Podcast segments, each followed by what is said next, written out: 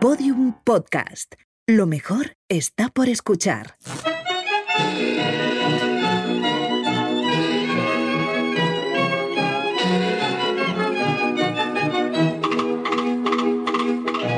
Hola campaneras, espero que estéis bien cuidándoos y cuidando.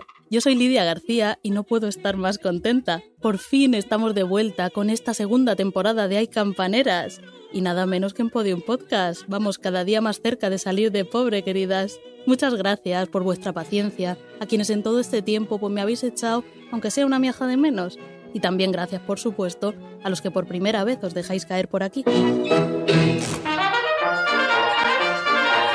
Hay Campaneras, temporada 2, prólogo, entre telas. Os advierto que, como decía Lope de Vega del Amor, la copla tiene fácil la entrada y difícil la salida. Luego no digáis que no os avisé. Lo mismo pasa con el cuplé y la zarzuela.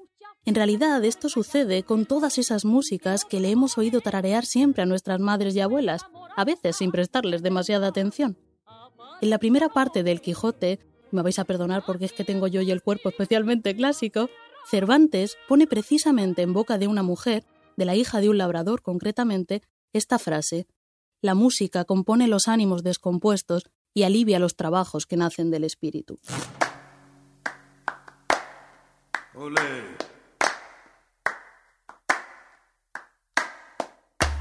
La música ha aligerado el trabajo desde siempre, sí, por supuesto. Y no solo el trabajo del espíritu, sino también el trabajo trabajo, el de doblar el lomo, que diría mi padre. Muestra de esto son las canciones de arado o los cantares de siega con que tanto hombres como mujeres amenizaban la faena del campo. También los tarareos que solían acompasar el movimiento de la aguja en los corros de costura. En la soledad de la casa, nuestras abuelas también cantaban mientras remendaban, fregaban o hacían virguerías con un puñado de arroz. Durante mucho tiempo, esas labores de cuidados han sido, a veces todavía son, prácticamente invisibles igual que el murmullo musical que las acompañaba. Pero algo tienen esas canciones, como esas mujeres, que cuando te paras verdaderamente a escucharlas, la cosa no tiene vuelta atrás. Yo aprendí mis primeras coplas, cuplés y zarzuelas de niña limpiando con mi madre, mientras ella me enseñaba a quitar el polvo o a doblar bien las sábanas, que por cierto con la bajera no os creáis que me apaño todavía. Ella hace una suerte de papiroflexia divina, toda perfecta y bonita, y a mí me sale un gurruño que jamía dan ganas de prenderle fuego.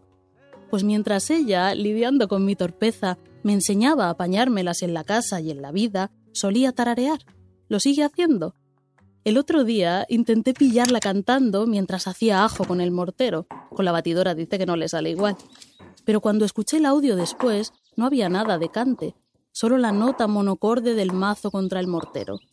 Entonces me acordé de un refrán que decía siempre mi abuela. Oye, mamá, ¿cómo era el refrán este que decía tanto la abuela? Que decía algo así como que, en algunas tareas de la casa se cantaba y en otras no, que el cantar se reservaba o algo así, ¿cómo era?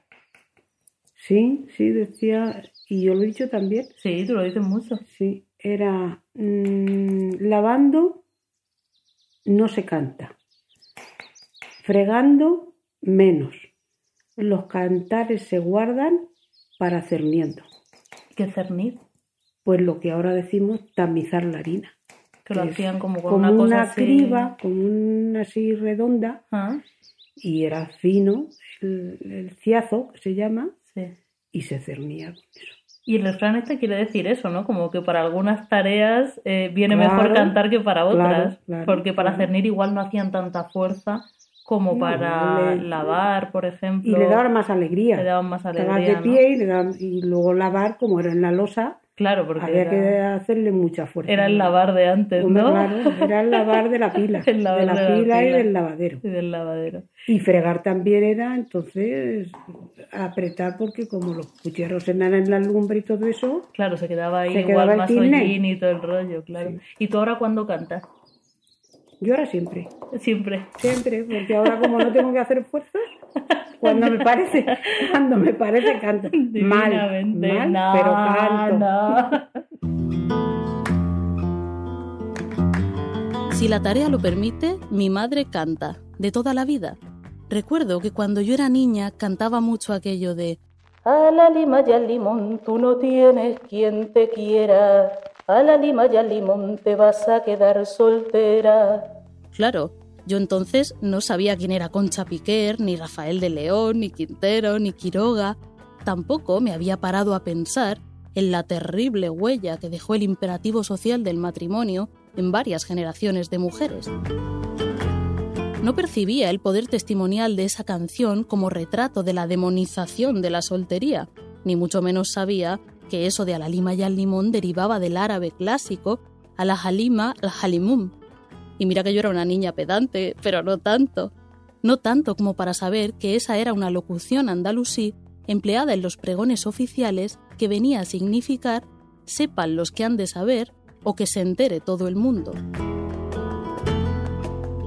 El caso es que ni de lejos sospechaba yo hasta qué punto la copla retrata aspectos a menudo olvidados de nuestro legado cultural.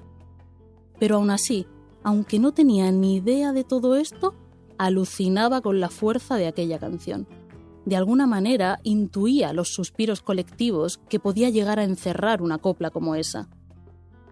Para mí, las canciones que cantaba mi madre eran de alguna manera suyas. Eran suyas esas coplas tremendas, cuajadas de silencios, que parecían callar más de lo que decían, y lo eran también los cuplés de antes de la guerra que solía cantar.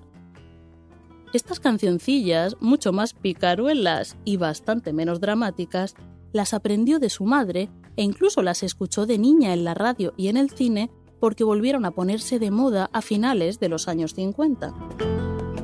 Uno que siempre, pero siempre, siempre saca a la palestra es ese de ¿Dónde se mete la chica del 17? ¿De dónde saca pa tanto como destaca? Cuando se lo oía cantar siendo yo una niña, me encantaba, aunque de nuevo no me figurara ni de lejos todo lo que encerraba aquella letra en apariencia tan inocente. La vigilancia a la que estaban expuestas las mujeres, el slut shaming, las sospechas que a menudo se ciernen sobre el éxito femenino. Todo eso cantaba mi madre. Cuando estaba especialmente hasta el moño de la limpieza, tarareaba aquello tan tremendo de Pobre chica, la que tiene que servir, más valiera que se llegase a morir. Fuerte, ¿no?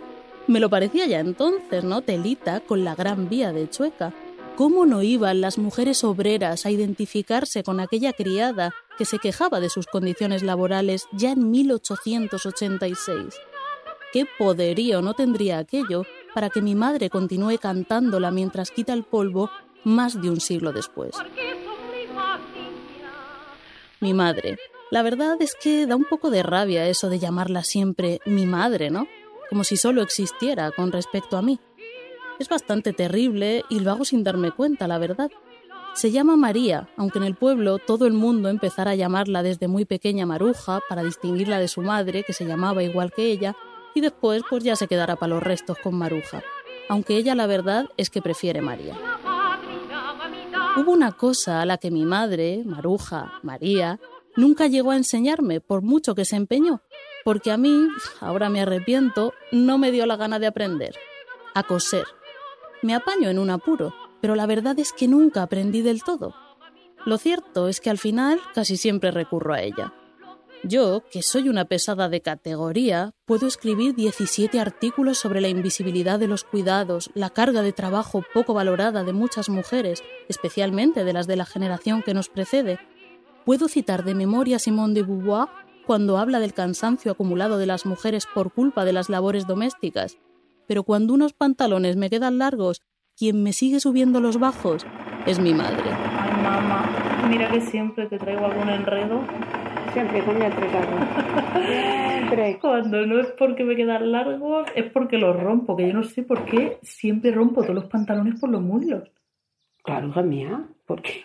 Como lo tenemos bien gorditos. bueno, así a ti te pasa lo mismo, a mí me pasa lo mismo. ¿Cómo se llama el, como la tela esa que le pones por detrás? No, es un parche exactamente. Por dentro, por dentro. Se le pone una tela para reforzar el pantalón. Que eso es, se le da vida al pantalón y entonces eso es pues una tela igual que también se ponen las entretelas en los puños, en los cuellos de las camisas, por de las camisas, para darles mm, mm, fuerza a, una tela que sea débil. Y eso tiene el mismo sentido. Pero la entretela no es solo eso. Las entretelas, en plural, son también las entrañas, las cosas ocultas o escondidas, las verdades que se retiran, que se hurtan a los ojos de quien mira y a los oídos de quien escucha. Las entretelas son lo que de verdad importa. Como ese sentir colectivo que se filtra en los lugares más inesperados, como en las canciones, y que podemos rescatar décadas, siglos después. Las entretelas son las vidas que vivieron quienes tararearon estas músicas que hoy nos suenan tan antiguas, y son también las historias no contadas de quienes las compusieron y las hicieron célebres, las mañas de aquellas mujeres que se subieron a un escenario a cantarlas, muchas veces a decir con ellas lo que no podía decirse de otra manera.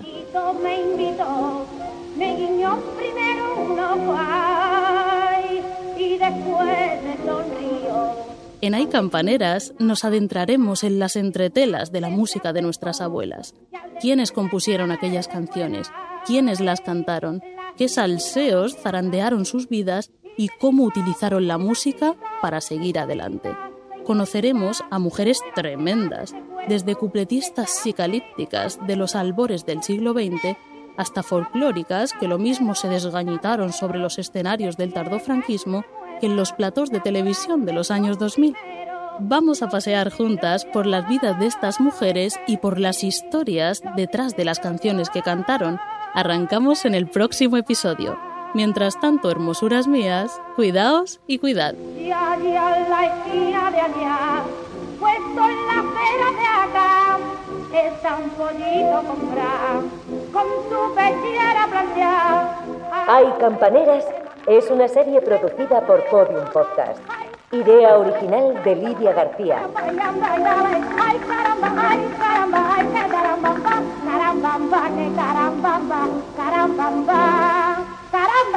carambita y carambola. Vaya carne.